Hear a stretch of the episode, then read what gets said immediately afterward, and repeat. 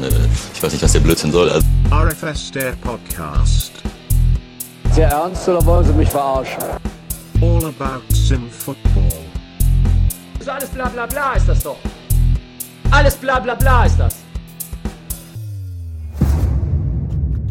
Moin und herzlich willkommen. All About Sim Football. Ihr habt es gerade gehört. Wir sind zurück beim RFS Podcast und wir wollen ein bisschen über die letzte Saison sprechen, über die Sommerpause, in der wir mitten sind. Und ich freue mich, drei Gäste hier begrüßen zu dürfen. Und wir fangen mal mit dem ganz neuen Gesicht und der ganz neuen Stimme, an die ihr euch jetzt gewöhnen könnt, an. David Davidoff, schön, dass du dabei bist. Grüßt euch.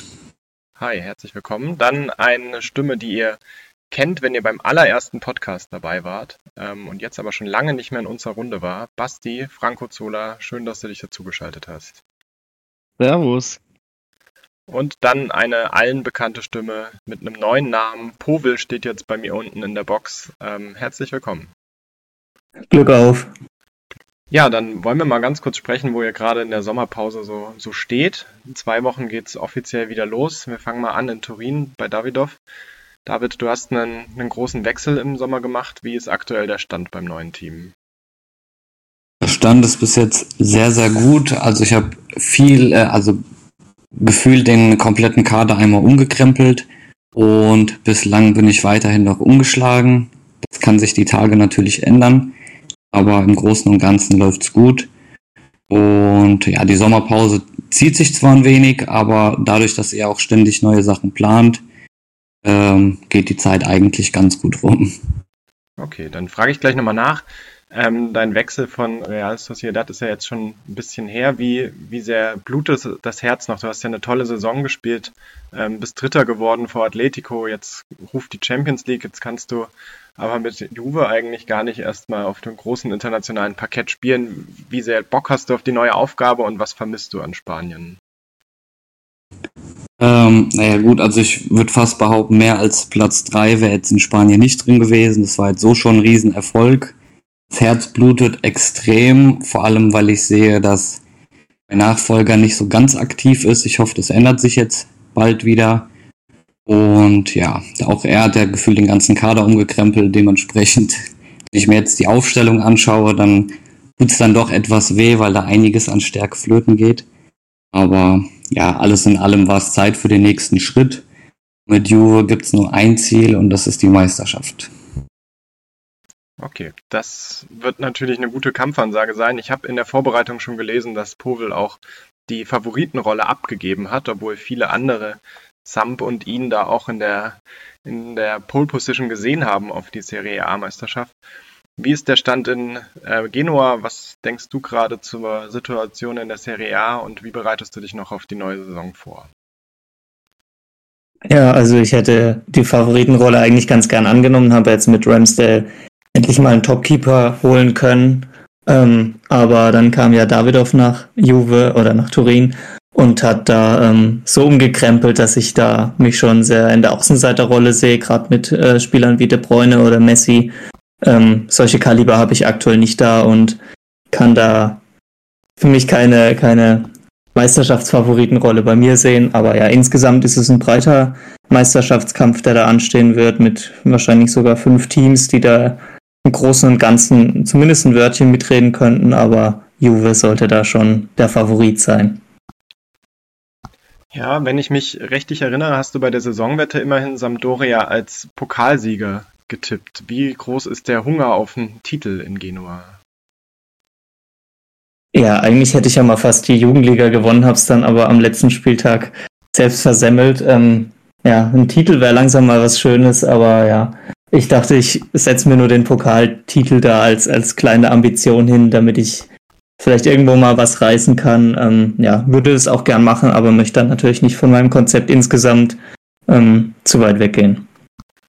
Okay, und dann noch eine Frage an den dritten in der Runde, Basti. Dein, also wir sprechen jetzt wahrscheinlich eher nicht über Titel bei Hertha und äh, Reims, aber was sind da die, die Ziele, die du gerade in der Sommerpause vorbereitest? Die Hertha ist ja auch international jetzt dabei. Woran arbeitest du am Kader und wie läuft es gerade? Wie lang fühlt es sich an, auch die, die Sommerpause für dich?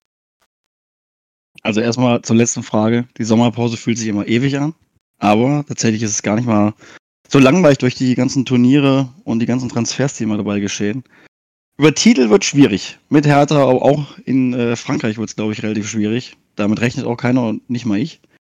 Äh, mit Hertha wäre es richtig schön, in der neuen Saison wieder international zu kommen. Ich glaube, das kann der Kader auch. Dafür habe ich ihn auch die letzten Jahre so ein bisschen umgebaut. Mit Pepe Reina habe ich jetzt auch mal einen Torwart mit Stärke und lasse da nicht irgendwie immer die Nummer 2 von dem Tabellen 14. aus Timbuktu spielen, sondern auch mal jemand, der was kann. Vielleicht bringt das was und vor allem mit dem Sturm kann ich vielleicht mal was arbeiten. Und in, äh, in Frankreich ist es tatsächlich so, dass ich gar nicht weiß, was das genau wird. Vom Kader her müsste ich eigentlich bestimmt genauso wie, wie Rekoba Richtung internationales Geschäft eigentlich gehen. Aber man weiß nie, was passiert. Ich habe auch schon geschafft, mit äh, Sadrams fast abzusteigen. Habe dann TLL gegeben. Nee, wer ist mit abgestiegen? Ich weiß es gar nicht mehr. Ah, okay. Nein, es wäre anders für mich abgestiegen quasi. ähm, und den einzigen Titel, den ich bisher überhaupt jemals hatte, war die zweite Bundesliga. Aber hey, es ist zumindest ein Titel. Okay, wir wollen noch mal ein bisschen zurückschauen auf die letzte Saison, bevor wir jetzt hier ähm, mehr über die Sommerpause reden, über Transfers und neue Manager und jetzt erstmal ein bisschen Nostalgie schwelgen. Und da müssen wir natürlich zuerst über den Trippelsieger reden, über Real Madrid und über ihren Triple-Coach, auch Manager der Saison, Escorte 14. Und da frage ich als erstes mal Basti, äh, David, weil du warst ja ganz nah dran. Wie ist das so, gegen, gegen so ein Überteam zu spielen in der letzten Saison mit Real Sociedad? Also ich habe mir die Partien gerade nochmal angeschaut, du hast 2 zu 3 und 3 zu 4 verloren. Waren die schlagbar in den Spielen und wie haben die die Liga dominiert? Was hat die besonders gemacht? Ähm, naja, ich würde sagen, zum einen war es die Taktik von ihm gewesen und zum anderen halt auch einfach die Spieler, weil mit Sociedad, klar, ich habe auch viel Wert auf Stärke gelegt und ähm, vor dem Spiel erhofft man sich da eigentlich relativ wenig, würde sich grundsätzlich über einen Punkt freuen, aber das ist mir leider in der Saison verwehrt geblieben mit den zwei knappen Spielen. Okay, dann die Frage gebe ich nochmal an Powell weiter. Es ist jetzt, glaube ich, der dritte Manager in Folge, der das Triple gewinnt. Ist es zu einfach, wenn man die richtige Taktik hat? Oder was siehst du die Gründe dafür, dass, dass man hier so Triple-Manager an der Serie produziert? Und wer ist vielleicht der nächste? Naja, also auf jeden Fall ähm, scheint das frische System durch Trainingseinheiten wahrscheinlich gekonnt ähm, umgehen werden zu können. Ähm, dadurch kann man nicht nur den oder muss man nicht nur den Fokus auf einen Wettbewerb legen, sondern kann gleich äh, auf mehreren Hochzeiten wirklich in bestem Gewand tanzen und ähm, das ist wahrscheinlich der Vorteil für die für die drei Trippelsieger. Atletico war es, ähm, Bayern und jetzt Real. Äh, ja, und als nächsten Trippelsieger, ich habe mir da auch schon mal angeschaut, wer es vielleicht in Richtung Champions League schaffen kann. Barca sticht dann natürlich deutlich raus und es ist nicht nur das Alter, sondern mittlerweile auch wirklich die Qualität, gerade mit Mbappé und, und Haaland vorne drin. Die könnten wirklich jetzt auch mal langsam dran sein, wenn sie taktisch was gebacken kriegen. Ansonsten kann man natürlich auch Team, auf Teams wie PSG schauen oder auf die Spurs beispielsweise. Sampdoria Genua. Erste Mal in der Champions League und direkt Trippelsieger. Ja, das sind ja natürlich die Geschichten, die der Fußball dann schreibt. Ähm, also bisher hat es aber noch niemand geschafft, bei uns die Champions League zu verteidigen. Traut ihr das Real zu? Ähm, Basti, was denkst du? Kann, können die das wiederholen, diese, diese Saison? Also grundlegend, wenn es an der Taktik, glaube ich, passt, an sich schon. Ich möchte vorab nur erwähnen, ich habe mir am 5.7. Kanté und Tielemans von ihm geholt. Also ich bin Teil des Trippelsiegers im Kader. Möchte ich nur mal erwähnt haben. Ähm, aber er, äh, Escorte muss auch langsam den Umbruch einfach machen im Kader. Ähm, ich sehe ihn jetzt nicht gerade vor mir, aber ich weiß, dass er relativ, einen relativ alten Kader hat. Ich glaube mit ähm, Sturm auch mit Lever und Co. Ich meine, der wird noch zwei, drei Jahre, die Dinger machen ja Salah, Sterling und Konsorten im Sturm. Die werden halt nicht jünger, deswegen glaube ich, muss er auch auf Dauer schauen, dass er den Kader umbaut. Aber wenn das der Kader, der jetzt ist, so bleibt, denke ich mal, ist grundsätzlich die Stärke da, wenn die Taktik passt, den Titel wieder zu verteidigen. Okay. Dann gehen wir ein bisschen weiter in unserer Rückschau und bleiben nochmal bei jemandem, der ganz viel jubeln konnte. Und das war nämlich der VfL Bochum mit, mit Musi. Denn ja, hier steht auf meiner Liste die größte Überraschung, Fragezeichen. Nee, da steht kein Fragezeichen, das habe ich jetzt nur so dazu gedichtet, um hier ein bisschen ähm, Talking Points zu bringen. Also sie haben den DFB-Pokal gewonnen und sind aufgestiegen. Ähm, was denkt ihr? VfL Bochum jetzt auch in der Europa League? Was ist das Geheimrezept da gewesen und war das einfach, war das Glück oder war da einfach Stärke so viel beim Zweitligisten drin? Ich frage mal jemanden, der auch im DFB-Pokal dabei war, aber im Viertelfinale gegen Leipzig raus musste. Warum hat die Hertha da nicht auch mitreden können? Also siehst du Bochum da vergleichbar oder auch als, als Vorlage für eine neue Saison? Also, erstmal muss man sagen, Viertelfinale, ich habe mitgespielt. Ich bin weitergekommen als, glaube ich, die Jahre davor. Für mich ist das ein Erfolg, wenn ich es soweit schaffe und gegen Leipzig rausfliegen. Das ist, glaube ich, jetzt auch kein Dilemma. Bei Bochum, das muss ich ganz ehrlich sagen, habe ich zeitweise gar nicht mitgeschnitten. Ähm, das habe ich dann immer so währenddessen mitbekommen und am Ende war auf einmal der DFB-Pokalsieg da und der Aufstieg. Ähm, ich finde den Kader für einen Zweitligisten aus der zweiten Bundesliga echt gar nicht verkehrt. Von der Stärke her kann ich mir aber eigentlich nicht so ganz erklären, wie man den Titel holt, aber wenn die Taktik passt. Ich meine, wir hatten mal äh, ein MSV Duisburg im Pokalfinale im, im Real Life gegen Schalke, die haben es zwar voll auf den Sack gekriegt. Ich glaube, Paul wird sich freuen, aber es ist mhm. ja immer alles möglich. Also von daher, ähm, ich glaube, sie werden es nicht mehr wiederholen. Vor allem jetzt mit der Belastung noch in Europa wird es, glaube ich, ziemlich knackig. Aber absteigen vielleicht nicht unbedingt, wenn der neue Manager natürlich dieselbe Taktik beziehungsweise ähnliche Taktiken vielleicht wie Musi fährt. Ja, das ist natürlich auch ein Geldsegen, jetzt in der Europa League zu spielen. Powell, worein würdest du jetzt investieren, wenn du Bochum-Manager wärst? Es gibt ja jetzt einen neuen Mann an der Seitenlinie. Worauf würdest du das Team auf, ausrichten, wenn sie jetzt in der ersten Liga bestehen müssen? Also wenn man sich die Ergebnisse in dem Vorbereitungsturnier anschaut, wo sie sogar vor Bayern auf Platz 1 in der Gruppenphase im Hotzamer Tournament ge, äh, gelandet sind, dann braucht man sich um die sportlichen Geschichten eigentlich nicht die größten Sorgen machen. Und ich glaube, Musi hatte auch ähm, noch ein paar Stärkelieferanten dazu gewonnen. Insgesamt würde ich dann daher einfach mal den Fokus drauf legen, dass man entweder das Stadion ein bisschen ausbaut, da habe ich jetzt keinen Einblick äh, drin gerade, wie groß es ist, oder auch einfach in ein bisschen jüngere Spieler, die ein bisschen mehr Perspektive ins Team bringen. Ähm, ansonsten müsste da eigentlich das Ganze von selbst laufen und ich denke, der Bundesliga ist dann da auch der ähm, Klassenerhalt definitiv drin mit dem Kader und vor allem mit der Taktik. Ja. Also bei 30.000 passen ins Vonovia Ruhrstadion in Bochum aktuell. Da ist mehr drin. Also da kann man gerne mal ausbauen. Okay.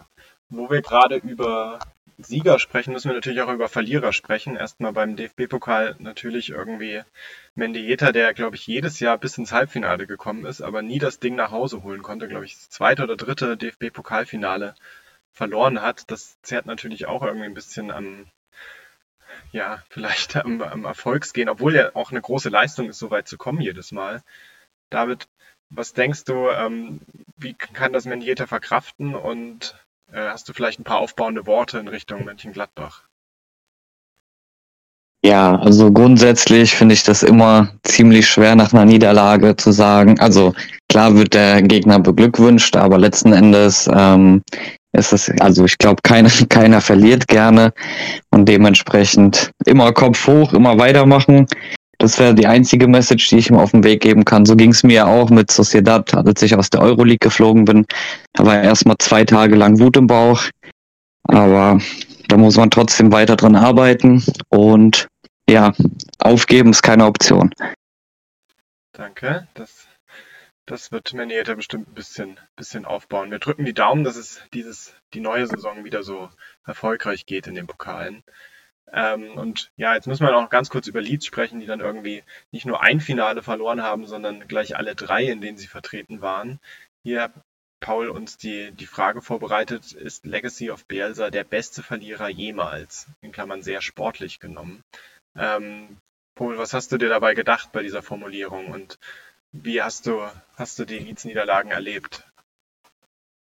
Naja, man kennt das Ganze aus dem Sim-Game, dass ähm, Verlieren nicht jedermanns Stärke ist und dass man schon den Eindruck bekommen kann, dass da viele wütend werden und er hat es wirklich super sportlich genommen und äh, das auf, auch gar nicht auf eine ironische Art, sondern man hat es ihm absolut abgekauft, dass er einen Gegner beglückwünscht und munterwischt weitermacht. Und das nach drei Finals, die man verliert, ähm, nach eigentlich einer guten Saison so einen bitteren äh, Abschluss zu haben, das finde ich schon sehr sportlich und, und eigentlich sehr schön, auch dass es sowas gibt. Ja, Leeds kann es dann wieder probieren, diese Saison in die, äh, in die Premier League aufzusteigen. Und ja, das ist so mal ein bisschen die Rückschau auf die Pokale und Erfolge gewesen. Jetzt möchte ich nochmal ganz kurz mit euch vielleicht die, die Ligen durchgehen, was euch in Erinnerung geblieben ist. Und fangen wir in der Bundesliga an. Ähm, ja, Basti, aus Sicht des, des Hertha-Managers, welche Erlebnisse hast du da noch im Hinterkopf? Was, wer hat überrascht, wer hat vielleicht enttäuscht? Worüber möchtest du noch reden? Also ich glaube, fangen wir einfach mal ganz oben an. Dortmund ist Meister geworden. Ich weiß nicht, hatten wir schon mal einen anderen Meister als München in Deutschland in den letzten Jahren? Ja, Kral hat es schon mal geholt, aber ja. Gut, einmal, wow, okay, dann äh, sonst ist es ja eigentlich immer München. Ähm, wir haben ja auch, ich glaube, da wollen wir nochmal drüber reden, dann irgendwann über Stuttgart, die Dritter geworden sind. Ich glaube, da äh, hat Berle oder Neudings Füchsle, hat, glaube ich, eine ziemlich gute Arbeit geleistet. Ähm, wenn wir nach unten gehen, oder wenn ich die Tabelle mir angucke, weil ich nach unten gehe, sowas wie Leverkusen, unerwartet äh, weit unten. Viele Niederlagen, mit 15 Stück ist da schon ordentlich was. Gut, Hertha hat auf Platz 9 genauso viele, also kann mich eigentlich nicht beschweren. Ähm, die Absteiger finde ich mit Dresden gut, da hat äh, Eskorte zeitweise alles gegeben. Pauli, halt nominell wird es einfach schwierig, glaube ich, da mit den, mit den Teams die Liga zu halten. Ähm, und vielleicht auch Schalke auf Platz 5, habe ich vielleicht auch gar nicht so gesehen am Anfang. Und natürlich äh, Mainz auf Platz 6 wieder nach Europa, glaube ich, kann man auch mal erwähnen. Ja, das war doch eine sehr schöne Zusammenfassung. Hat noch jemand was zu ergänzen da? Ich würde noch Bremen äh, hinzufügen, die in der Rückrundentabelle als Vierte abgeschlossen haben, nachdem sie in der Hinrunde, glaube ich, ziemlich schwach waren.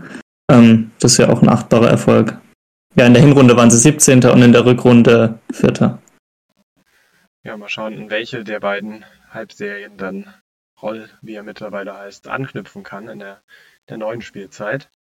Dann springen wir mal weiter in die, in die Premier League. Das war vielleicht der, der spannendste Meisterschaftskampf der letzten Saison. Chelsea, Tottenham und Manchester United haben sich duelliert und am Ende ist Chelsea als Meister hervorgegangen. Ähm, David, hast du das verfolgt, das Meisterschaftsrennen? Und wenn ja, wem hast du da die Daumen gedrückt?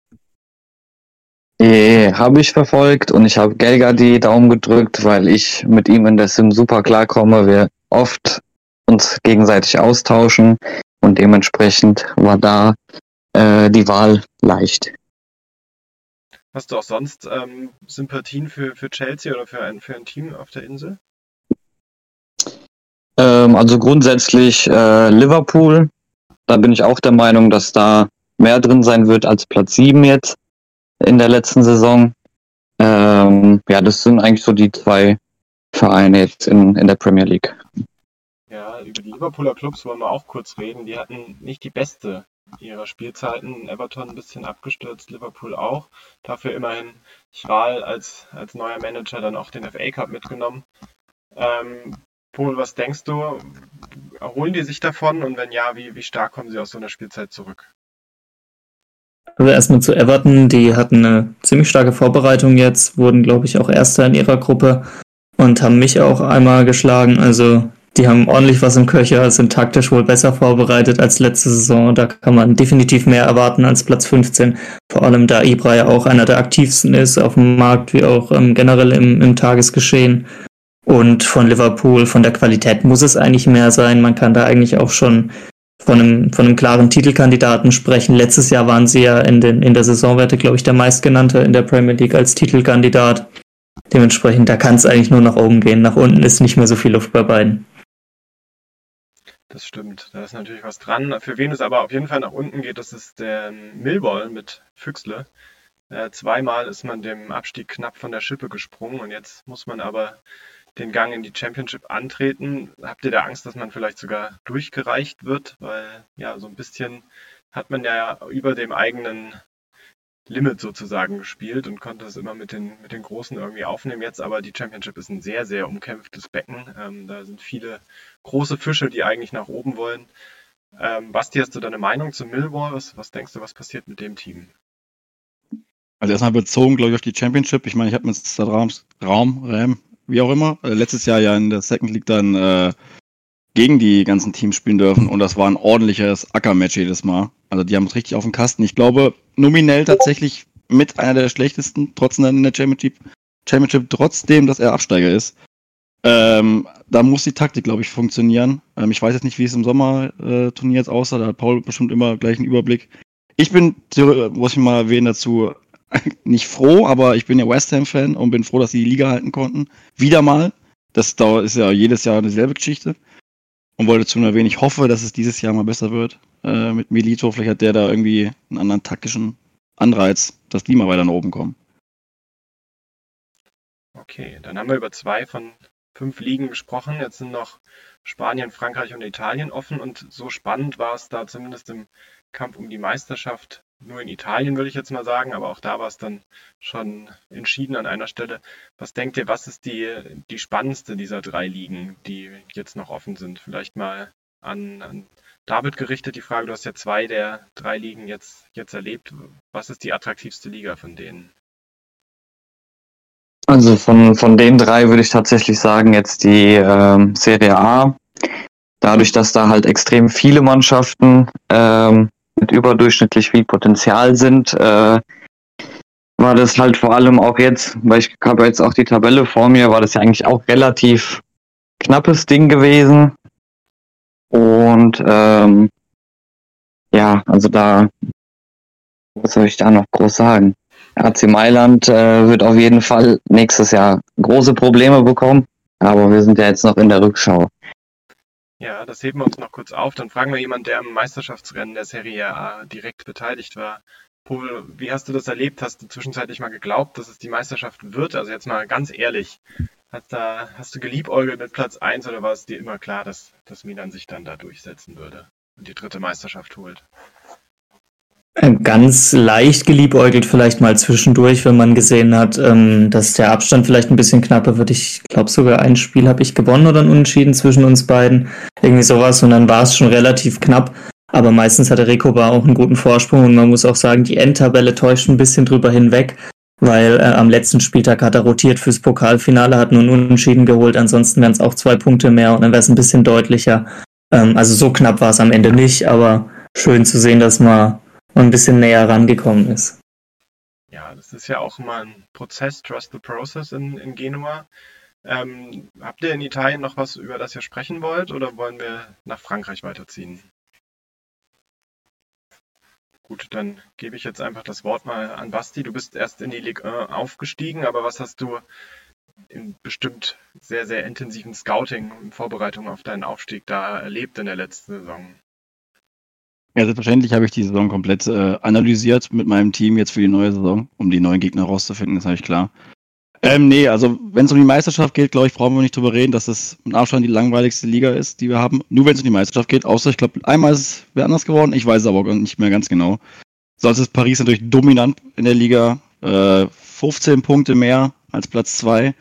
Aber, und das äh, erwähne ich auch immer wieder ganz gerne, ist für mich die coolste Liga, die wir hier haben, auch mit äh, den akt aktivsten Leuten zum Teil. Ähm, ich finde sie im Mittelfeld und was auch das, äh, was Europa anging, war es jetzt gar nicht mal so äh, unspannend. Also auch natürlich jetzt, ich muss es wieder erwähnen, weil Paul in der Runde ist mit Paris äh, nach Europa.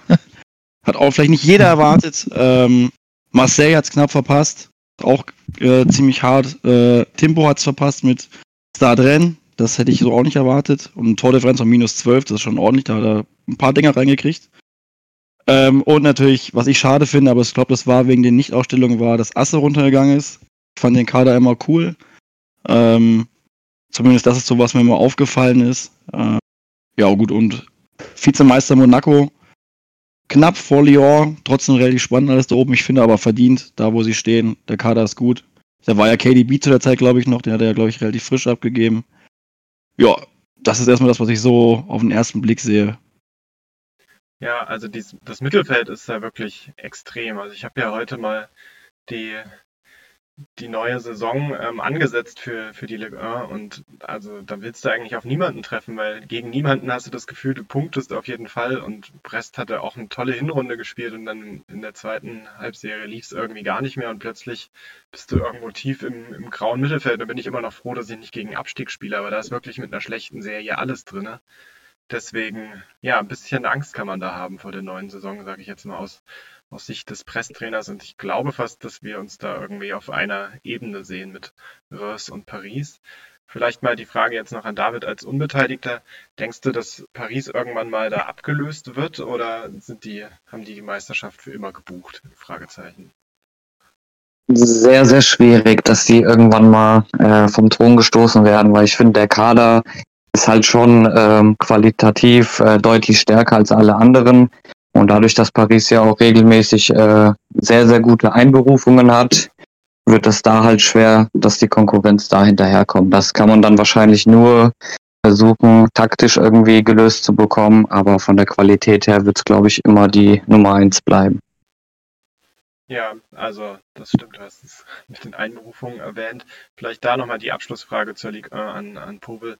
Was denkst du, wenn es jetzt jemand gäbe, der 38 Spieltage wirklich seine konstante Leistung abliefert, wem traust du es am ehesten zu, da möglichst lange im, im Meisterschaftskampf dabei zu bleiben? Früher hätte ich wahrscheinlich lange Monaco geantwortet, jetzt langsam Mares nach Saudi-Arabien. Jorginho auch nicht mehr in absoluter Top-Verfassung. Deshalb, also gerade wenn man sich anschaut, was Celtic da geleistet hat, könnte ich mir vorstellen, dass Marseille da ein Wörtchen mitzureden hat. Vielleicht fehlt da der absolute Top-Stürmer noch im Kader, aber gerade mit Neuer im Tor. Also die haben eigentlich schon Argumente gesammelt und taktisch war er ja auch stark. Ähm, dementsprechend würde ich die wahrscheinlich am ehesten als, als Herausforderer für PSG da sehen. Oh, okay, gar kein, gar kein Lyon genannt. Was ist da los? Lyon hat einen sehr jungen Kader, muss man sagen. Da fehlen mir auch an ein paar Stellen noch die Top-Spieler. Natürlich Guimaraes und Romero haben eine hohe Qualität, aber ein Cherky braucht noch ein bisschen, Guerin, Cacré, die brauchen alle einfach noch so zwei, drei Jahre, Lückeber auch. Also es sind hochtalentierte Spieler, aber man hat noch nicht das Gefühl, dass sie auf dem Niveau sind, um PSG da schon richtig herauszufordern. Ja gut, aber wer reden, weiß. Ja, wir reden ja perspektivisch, wann denn mal jemand da ist. Und dann sehe ich irgendwann schon Lyon, aber mhm. dafür muss Ingo natürlich auch dranbleiben und ja, dann irgendwann mal ein bisschen Talent vielleicht abgeben, aber ja, keine Ahnung, was da seine Pläne überhaupt sind. Genau, und wenn wir über, über Stärke für Talent eintauschen sprechen, dann müssen wir auch ganz kurz nach Spanien schauen zum Schluss, weil denn das erste Mal war da nicht die Top 3 Real, Barça und Atletico, sondern Atletico ist abgerutscht und hat sich hinter Real Sociedad eingereiht und ähm, Timo wurde jetzt zuletzt auch, glaube ich, in der Pressekonferenz gefragt, was das Ziel für die neue Saison ist. Und er hat der Qualifikation für die Champions League gesagt. Das könnte man auch als Platz 4 verstehen. Was denkt ihr, wird da aus der Top 3 vielleicht eine Top 2 in Spanien? Vielleicht mal zuerst die Frage an, an Basti. Also äh, ich muss sagen, ich traue Timo euch immer den Sprung auch mit nach vorne zu. Ähm, ich habe gerade den Kader nicht vor Augen, aber ich glaube, der hat einen sehr, sehr jungen Kader.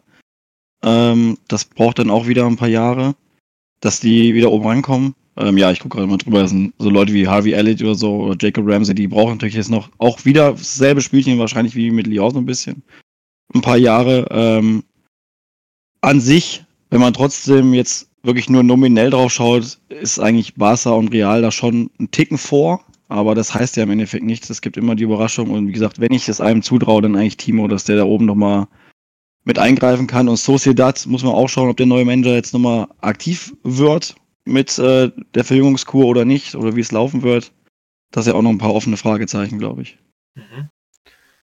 David, was, was denkst du? Hattest du vorher auf dem Schirm, dass das Atletico dieses Jahr angreifbar sein würde und hast du auf Platz 3 geschielt oder war das überraschend für dich, dass du so hoch abschneiden konntest? Ist ja fast wie eine Meisterschaft, wenn man sich Spanien anschaut. Das könnte man so sagen, ja. Also nee, grundsätzlich war der Plan, äh, halt in die Top 4 zu kommen, um halt eben an der Champions League teilnehmen zu können.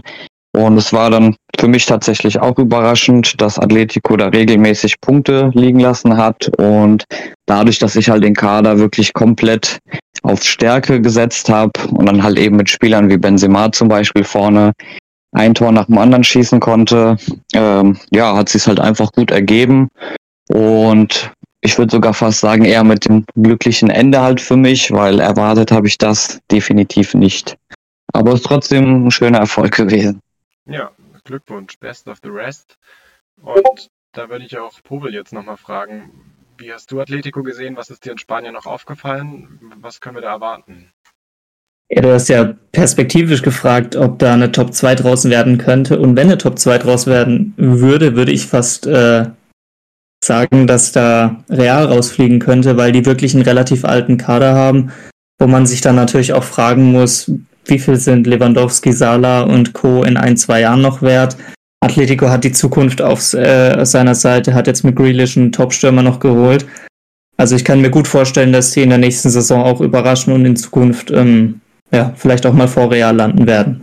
Vielleicht nicht in der nächsten Saison, aber auf, auf, auf Sicht. Ja, obwohl Real natürlich Aber auch die Einberufungskarte im, im, in, in der Hinterhand hat, aber stimmt, da muss natürlich auch was passieren, wenn man den Erfolg der Champions League und des Triples dann nicht teuer mit, mit ein bisschen Abrutschen in den nächsten Jahren bezahlen möchte. Aber Real hatte jetzt den neuen Messi mit Ada Güler, das darf man auch nicht vergessen. Okay, ein bisschen Gelächter und damit schauen wir zum Schluss nochmal ganz kurz in die, in die zweiten Ligen, auf die Teams, die jetzt hochgehen in der neuen Saison. Wir haben schon über Reims gesprochen. Ähm, dein anderer Mitaufsteiger ist auch jemand, der sagt, er wird gar nichts mit dem, mit dem Abstieg zu tun haben in der neuen Saison. Was erwartest du von den Rot-Gelben? Und ja, ich sage jetzt einfach mal Lenz. Könnt mich gerne korrigieren, wenn ihr wisst, wie man diese Stadt richtig ausspricht. Reims und Lens Lens. heißen die beiden. Da ist das Schulfranzösisch. Danke, Paul. Also, was sagt Äh. der Reims-Trainer zu Lens? ähm, also ich glaube schon, dass die äh, japanische Nationalmannschaft äh, in Italien, äh, in in Frankreich ganz gut spielen wird. Ich meine, da spielt ja halb äh, Japan. Ähm, ich war schon in der zweiten Liga auch da immer ein Acker-Match gegen ihn. Ich glaube, da habe ich mal gewonnen, mal verloren. Das ging mal hin und her. Ähm, jetzt auch Malcolm ist zwar jetzt, glaube ich, in die Wüste gewechselt. Das ist natürlich ein bisschen äh, bescheiden für ihn, was den Wert betrifft. Oder wird man sehen, was aus dieser tollen Liga wird. Ich glaube aber nicht, wenn das halbwegs normal funktioniert oder läuft, dass er was mit dem Abstieg zu tun hat. Da wird es, glaube ich, auch in dieselbe Richtung gehen, die ich so einschlage.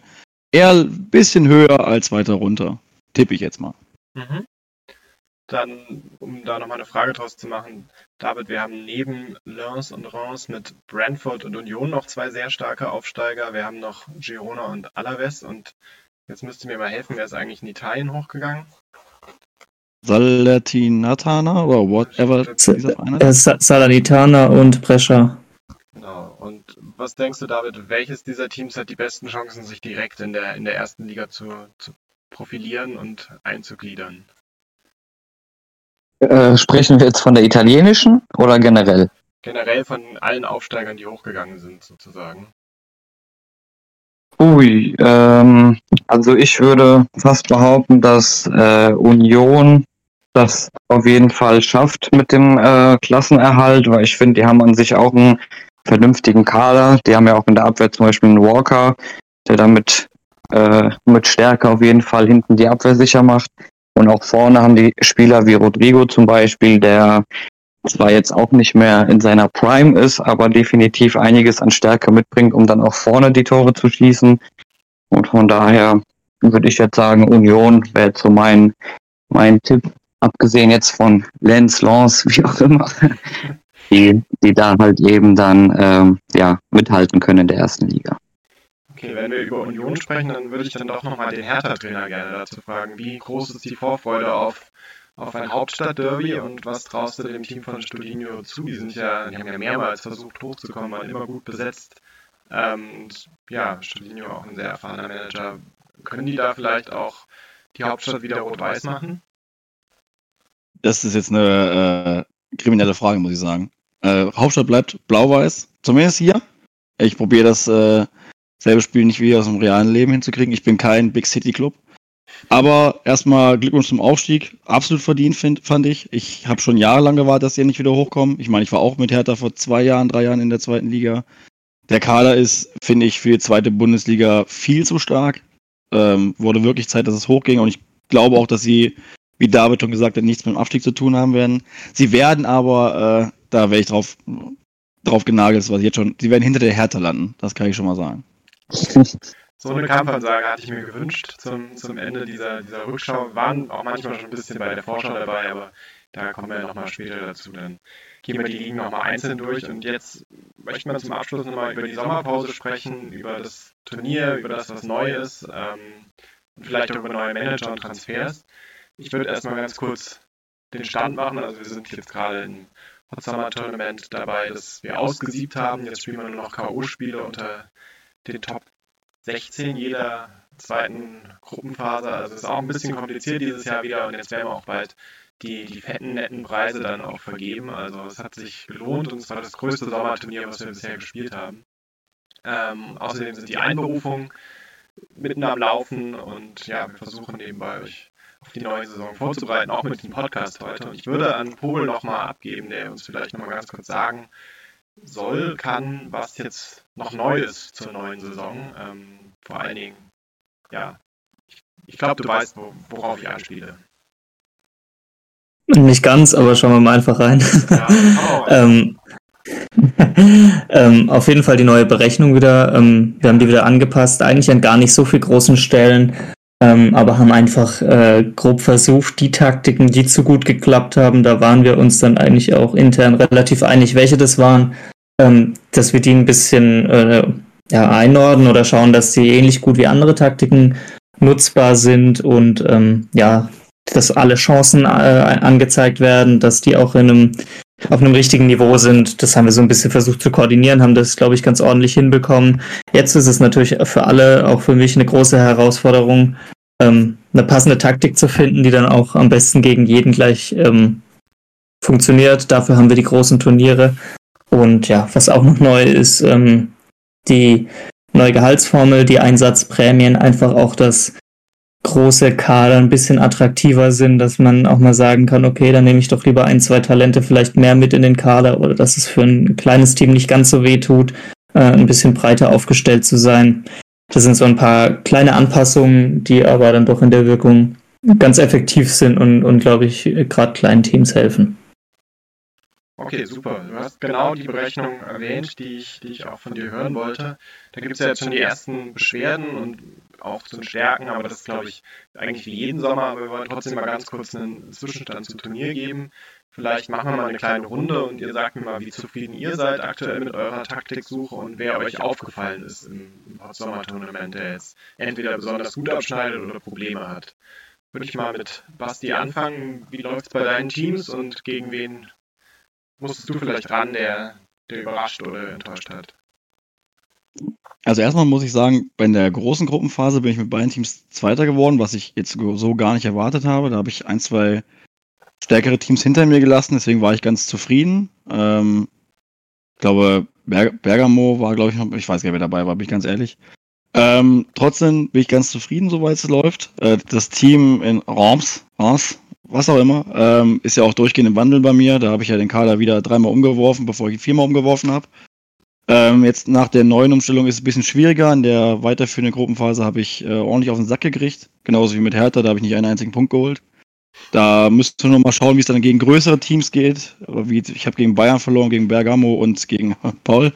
Schön, aber mit äh, Paris ähm, herausgestochen. Ähm, ich bin ganz ehrlich, ich habe da gar nicht den Riesenüberblick, weil ich die letzten zwei Wochen ordentlich viel am Arbeiten war. Vielleicht ist da wer anders ein besserer Ansprechpartner.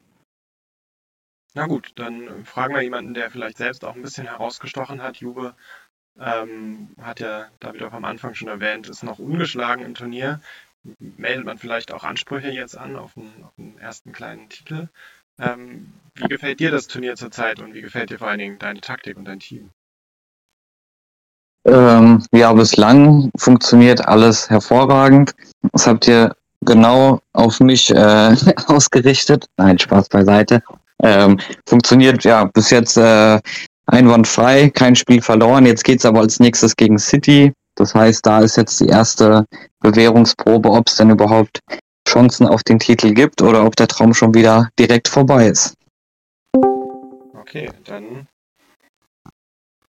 schaue ich mal nochmal zu Paul rüber. Ähm, wir haben uns ja auch schon getroffen in der, in der zweiten Gruppenphase jetzt. Bei meinen Teams war es irgendwie so, wir haben Brest und Bergamo haben lange sehr, sehr gut gespielt in der ersten großen Gruppenphase und haben dann kurz zum Schluss noch irgendwie blöde Niederlagen hinnehmen müssen. Einmal gegen Nürnberg und einmal gegen, okay, Everton hat auch wirklich stark gespielt, aber trotzdem haben wir irgendwie die gute Ausgangssituation verspielt und sind dann nur Zweiter oder Dritter geworden. Und so musste ich dann eben gegen Paris ran und habe das auch noch verloren. Wie sehr zehrst du davon? Das ist ja nur ein Vorbereitungsspiel. Ich habe dich auch so ein bisschen gewinnen lassen, aber äh, war die Stimmung gut in Paris? Ja, Siege gegen dich äh, tun natürlich immer besonders gut, aber wenn man ehrlich ist, zählen vor allem die Siege in Pflichtspielen und ja, habe ich noch einiges aufzuholen, äh, ehe ich dann die ein oder andere Kampfansage in deine Richtung mal loslassen kann. Ähm, ja, Okay, wer ist dir im Turnier noch aufgefallen, positiv oder negativ? Ich habe noch Wedmann in Erinnerung, der jetzt auch, glaube ich, in unserer Gruppe war und hinter Bergamo und Paris geblieben ist. Ähm, das hat ihm, glaube ich, auch ein bisschen ja, zu schaffen gemacht, aber ja, ist halt auch nur ein Vorbereitungsturnier, oder? Mhm. Ja, natürlich, man muss immer abwarten und man muss auch sagen, dass ähm, Bayern mittlerweile ein extrem junges Team hat. Also ich glaube, Donnarumma ist mit 24 der älteste Spieler. Da bin ich sogar eine Ecke älter aufgestellt im, im Team. Ähm, da kann es auch sein, dass es dann sportlich auch einfach mal äh, übergangsweise ein bisschen zurückgeht. Ähm, auch wenn es natürlich für Bayern größere Ansprüche gibt, als hinter Teams wie jetzt Bochum zu landen, die herausgestochen sind. Ähm, waren, glaube ich, in der Gruppenphase sogar ungeschlagen weiß nicht, ob es ja 22 von 24 Punkten haben sie geholt. Auch andere Teams, also was mir auch aufgefallen ist, Aramis ähm, hat mit Burnley und Nantes ziemlich rasiert. Ähm, wobei ich eigentlich Nantes fast schon als, als Schwächling in großen Anführungsstrichen äh, in der Liga identifiziert habe. Äh, auch sonst andere Teams, Swansea, mit denen ist richtig zu rechnen in der zweiten Liga. Everton haben wir schon ein paar Mal drüber gesprochen, haben jetzt äh, richtig äh, rasiert, haben mich auch mal geschlagen. Ähm, ja, Sassuolo hatte ich eigentlich auch damit gerechnet. Ronaldo langsam ein bisschen schwächer, bisschen Umbruch äh, gewagt, könnte vielleicht auch ein bisschen nach unten gehen, haben trotzdem stark aufgespielt. Ja, Valencia kann man noch nennen, Hoffenheim, Man City oder eben auch die Hertha. Da gab es einige Teams, die, die ordentlich was geliefert haben, aber an den meisten Stellen war natürlich auch ein Top-Team in den Gruppen mit vorne dabei. Und Barca natürlich auch, die haben die haben mich ordentlich auch äh, abrasiert, muss ich sagen. Ähm, auf, auf die kann man sich gefasst machen, denke ich. Okay. Dann nach dieser schönen Zusammenfassung möchte ich dich auch nochmal fragen, du hast es ja mal sehr gut im Blick. Wir haben ja auch einige neue Manager jetzt im Sommer bekommen. Wer macht da gerade eine sehr gute Figur? Ähm, wir haben ein paar Rückkehrer, da freue ich mich auch. Äh, Cross bei Lorient, das ist für mich irgendwie so ein, auch so ein nostalgisches Ding. Ähm, was, was hast du da für einen Eindruck? Es lief ganz gut auf der Neuzugangseite, oder? Ja, definitiv. Also es kamen natürlich auch, wie man es halt auch gewohnt ist, ähm, in der Sommerpause einige Leute, die dann eher nicht auf, auf lange Dauer da waren, aber das ist ja völlig normal. Trotzdem ein bisschen Schwung mit reingebracht, aber so Leute wie jetzt ähm, Resi, der zu Brighton ist, direkt einen guten Eindruck gemacht hat. I Boop Your Nose, äh, spannender Username, aber zum kleinsten Team quasi oder einem der kleinsten Teams der ähm, Sim gegangen. Das ist schon aller Ehren wert, sehr aktiv dabei. Finke kann man auch noch nennen und natürlich die beiden Rückkehrer oder eigentlich die drei Rückkehrer. Diego Maradona ist ja auch wieder zurück bei den bei den Wolves, ähm, dann äh, den TLL-Meister, äh, Mark Philipp heißt er, glaube ich, und ähm, Sosko es ist natürlich no Nostalgie pur, dass die beiden wieder am Start sind. Oder die drei. Okay, das war eine schöne Runde und bevor wir jetzt unseren Podcast zur Sommerpause beenden, möchte ich nochmal über mehr neue Gesichter sprechen, nämlich bei euch in den Teams. Auf wen freut ihr euch, den ihr jetzt verpflichten konntet vielleicht? Was war euer Lieblingstransfer bisher in diesem Sommer? Fangen wir mal bei Juve an, wo ja auch einiges passiert ist. David, was war dein Lieblingstransfer? Also ganz klar, Lionel Messi.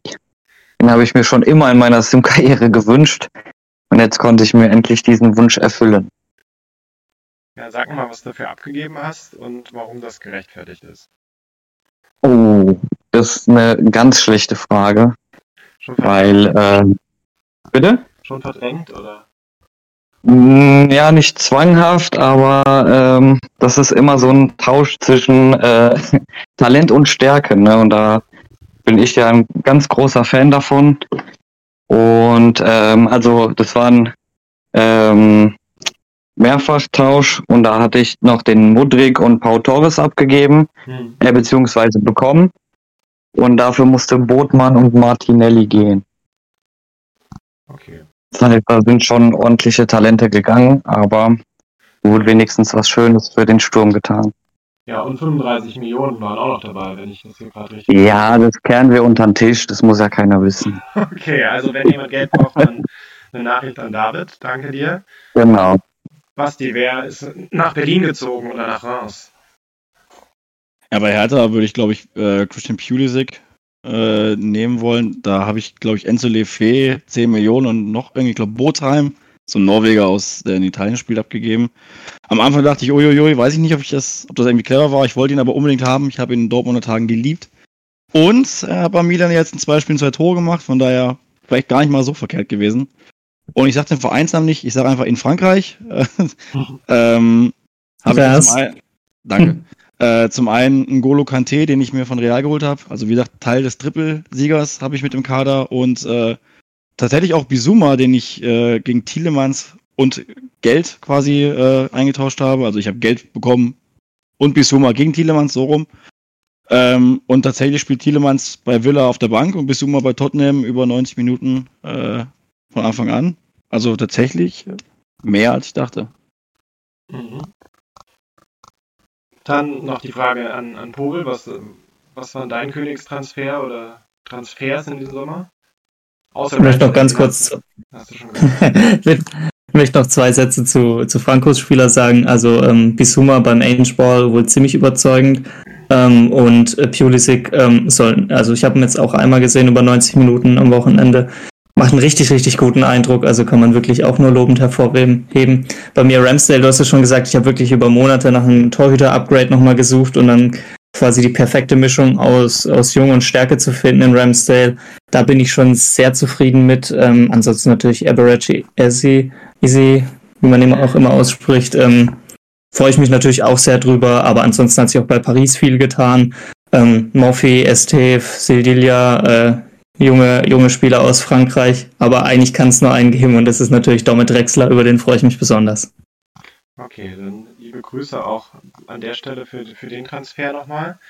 Ähm, er kam von King Matters, oder? Ja. Ja, genau, okay, das war die Geschichte. Ähm, und wie voll ist eure Kriegskasse jetzt noch? Wartet ihr noch auf Einberufung oder wollt ihr nochmal auf in Auktion oder dann auf dem Geldmarkt zuschlagen? Habt ihr noch was im Köcher? Vielleicht fangen wir da auch wieder bei David an und jeder mal ein kurzes Statement zum Festgeldkonto. Festgeldkonto ist soweit in Ordnung. Einberufung glaube ich tatsächlich, dass Juve jetzt nichts mehr großartig einberufen wird, was ich dann wiederum einberufen könnte. Dementsprechend dann eher ein bisschen den Transfermarkt beobachten und zur Not, wenn es nicht anders geht, eventuell bei den Auktionen mitmischen. Okay, Basti?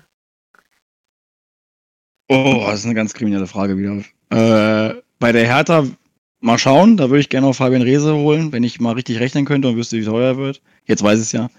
Ähm, und bei Rams habe ich im Sommer über 50 Millionen für Einberufung schon ausgegeben, musste gefühlt meinen halben Kader verkaufen und müsste, könnte noch drei Spieler einberufen für 30 Millionen. Ich habe keine Ahnung, was die auch immer vorhatten. Äh, Werde ich mir nicht leisten können, bin ich ganz ehrlich. Äh, ich habe mit Nakamura, Darami, Diak Diakite, Salama und und und schon 1000 Leute einberufen. Jetzt ist Feierabend. Okay, und bei, bei deinen Teams, Paul? Äh, ich bin in, in der Sim meistens pleite oder knapp vor pleite und werde dann meine letzten Cents wahrscheinlich dann noch auf die letzten Meter verbraten. Hoffe noch auf eine kleine Einberufung vielleicht bei der Samt, die jetzt viele junge Spieler geholt haben. Eigentlich fast nur Laien aus dem Sim-Bereich, aber vielleicht kommt da noch was raus und ansonsten schaue ich mal, was so der Talentemarkt hergibt oder ähm, ja, bei kleinen Teams vielleicht auch ein bisschen Stadionausbau. Meinst du, bist im Sim-Bereich nur pleite? Bist du in Real Life reich? Nee. Aber da geht's mir gut. Okay, also reicher als die Sampdoria, ähm, das ist gut zu wissen. Dann danke ich euch für die Runde und unsere Rückschau auf die Saison und auf die Sommerpause und wir sehen uns gleich wieder, aber ihr seht uns erst in oder hört uns erst in einer, in einer Woche oder so wieder, wenn wir dann zu unserer Saisonvorschau kommen. Die ist dann vielleicht auch ein bisschen auf einem veralteten Stand, aber genau, wir freuen uns und ja, vielen Dank. Hat noch jemand ein gutes Schlusswort für die Saison 22, 23, die wir jetzt damit endgültig abhaken wollen? Stoke. Stoke. Ich, ich wollte auch Stoke sagen. Immer ein gutes Schlusswort. Danke euch. Danke dir. Ebenso. RFS der Podcast.